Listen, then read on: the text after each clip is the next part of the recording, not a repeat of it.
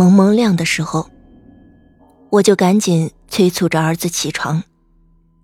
儿子毕竟还小，才读小学三年级，怎么都叫不醒。小刚，起来了，听话，还得坐很久的车呢。你忘记姥姥对你有多好了？我们今天去看她，可不能晚了，听见没？你昨天答应妈妈的，说一喊你就起来的，乖。来来来，先躺起来，妈妈给你垫个枕头，然后再坐起来，眯一会儿就行了。小刚一边张着小嘴打哈欠，一边伸手揉着眼睛，嘟囔着说：“妈妈，我们干嘛要起那么早啊？”一个是路远的原因，还有今天是清明，去那里上坟的人多，要是晚了，人挤人的。哪里还像是扫墓了，简直像是赶集了。妈妈，我做了个梦，梦见姥姥了。啊，梦了些什么呀？姥姥和你说话没有？没有，姥姥就是老在抖。老在抖，什么意思？我边问边帮小刚穿衣服。就是他看上去。好像很冷的样子，小刚渐渐的清醒过来，很乖的接过衣服自己穿起来。哦，这样啊，我沉吟了下，赶紧说：“或许是姥姥的墓好久没去了，我们今天正好去看看。如果需要修修补补的，正好可以弄一下了。妈妈早餐都准备好了，你刷牙洗脸，吃了早餐我们就赶紧走了。”开往松原的大巴果然人很多，我和小刚没有座位，也只好和大家人挤人。和我预想的一样，这通往松原的公交线路，我们是打了出租出了城后，在郊外的一个站点搭上的。现在已经是早晨七点半了，可天还是灰灰的。到底是清明，连天气。都映衬着气氛。车厢内虽然十分的拥挤，但却很安静。想来大家都是赶早，困劲未消，精神还没起来，所以都懒得说话。再者呢，都是去悼念已故的亲人，心情也可想而知。小刚突然在下面用手拉着我的衣袖：“妈妈，我冷。”冷，哦，妈妈给你带了衣服的。我觉得奇怪，车厢里并不冷，小刚怎么会冷？就赶紧从大挎包里拿了预先带着怕墓地里风大时给小刚穿的厚实外衣，给小刚穿上。伸手来回间，难免的碰触到人，就连声的和人打招呼说抱歉，别人也不介意。我摸了摸小刚的额头，似乎不烫，应该没有发烧。又看了看有座位的那些人，心里有点不满。我身边毕竟有个孩子，怎么也该注意到，哪怕让孩子挤着坐一角也行。我知道这车程最起码还得一个小时。我叫佩欣，是中学老师，教数学。先生文华呢？一年前被派往外地分公司工作，想不去吧，却又是个好机会。过去呢，就是分公司的老总。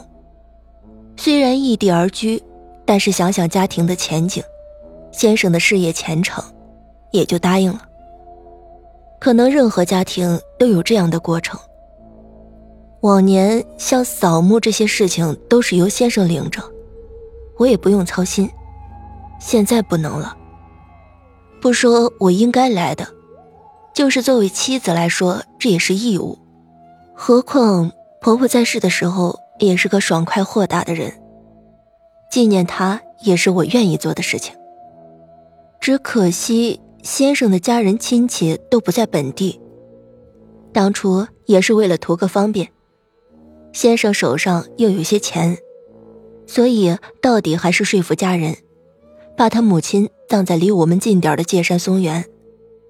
这个墓地很大，很整洁，管理修缮等等的事情也做得很好。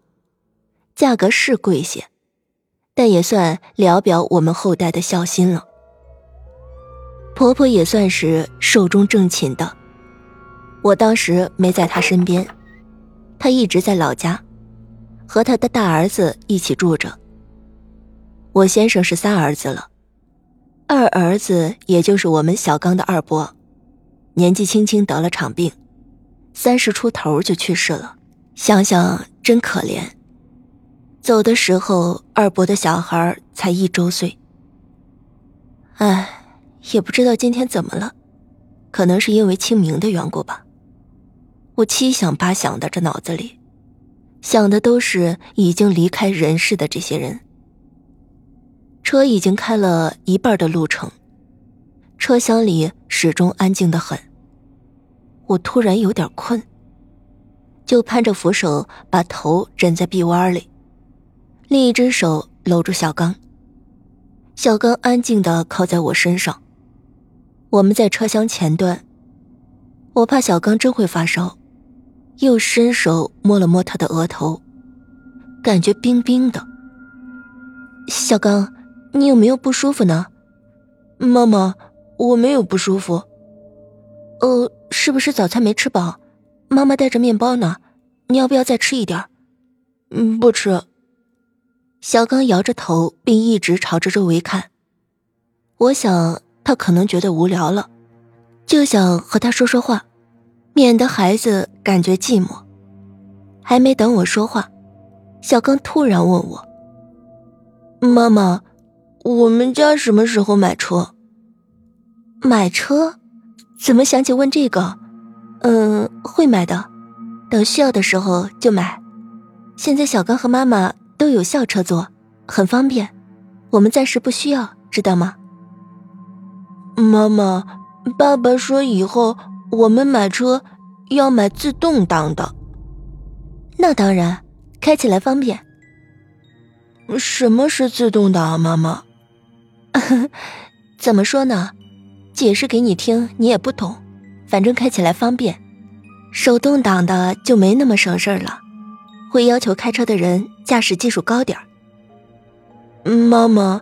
这辆车也是自动挡吗？这车应该不是吧？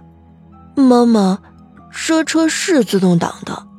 嘘，我怕人笑话，赶紧制止小刚。咱们现在不说话，你看大家都很安静，过会儿就到了。你靠着妈妈眯一会儿啊，乖。妈妈，这辆车是自动挡的。小刚很坚持地说，并用手朝着前面指去。小刚人矮，他是通过周边的人的缝隙指过去的，他可能也是通过缝隙看到的驾驶位。我前面被人挡着，又比我高，我怎么也看不到。为了让小刚少说话，就哄他说：“好好好，妈妈看看。”我于是弯着腰，顺着小刚的视线看了过去。驾驶位是空的，换挡的把手空洞的来回波动着。我一激灵，吓得直起身子来，发现有人使劲的拽我的手臂。往下一看，是小刚。妈妈，妈妈，你睡着了吗？我们到站了。我回过神来。才发现，原来我枕在自己的臂弯里，居然打了盹儿。刚才那个是梦，太真切，太吓人了。我安慰小刚：“啊，妈妈睡着了，到了我们就下车吧。”我发现车上的人早就下空了，下意识的往驾驶位看去，也是空空的。往车外看，车已经停在界山松园的大门口。人群熙攘着往里走，阳光似乎在努力的穿透云层，周遭染了一片弱弱的阳光。我的心松弛下来，赶紧拉上小刚下车。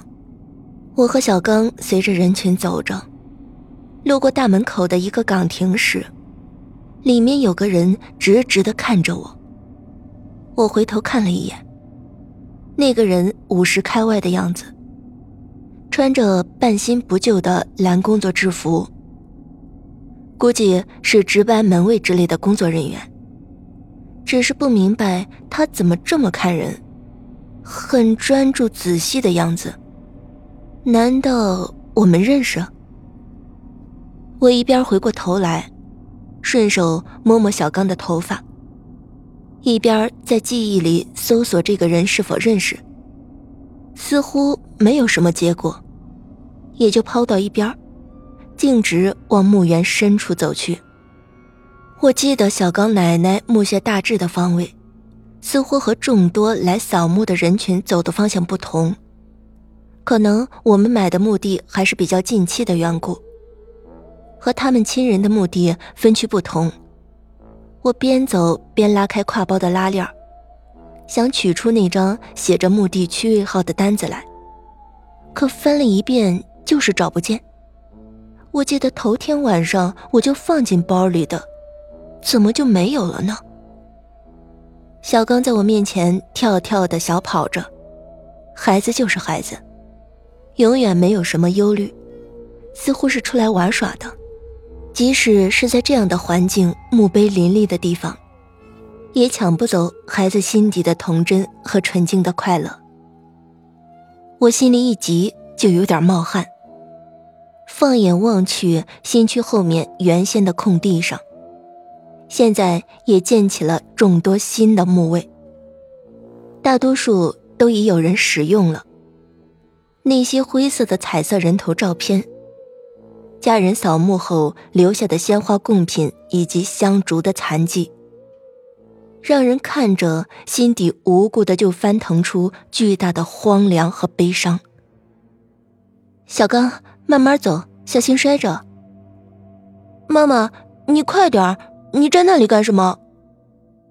小刚，妈妈可能忘记带奶奶墓碑的区位号了，不过不用担心，妈妈记得大致的方向，你别乱跑。跟着妈妈慢慢找。妈妈，姥姥的墓碑在这里。小刚往前跑起来，我诧异的看着小刚，不大相信他能够知道。小刚奶奶火化埋葬都不可能带着小刚来参与的，他今天是第一次和我来，怎么能够知道？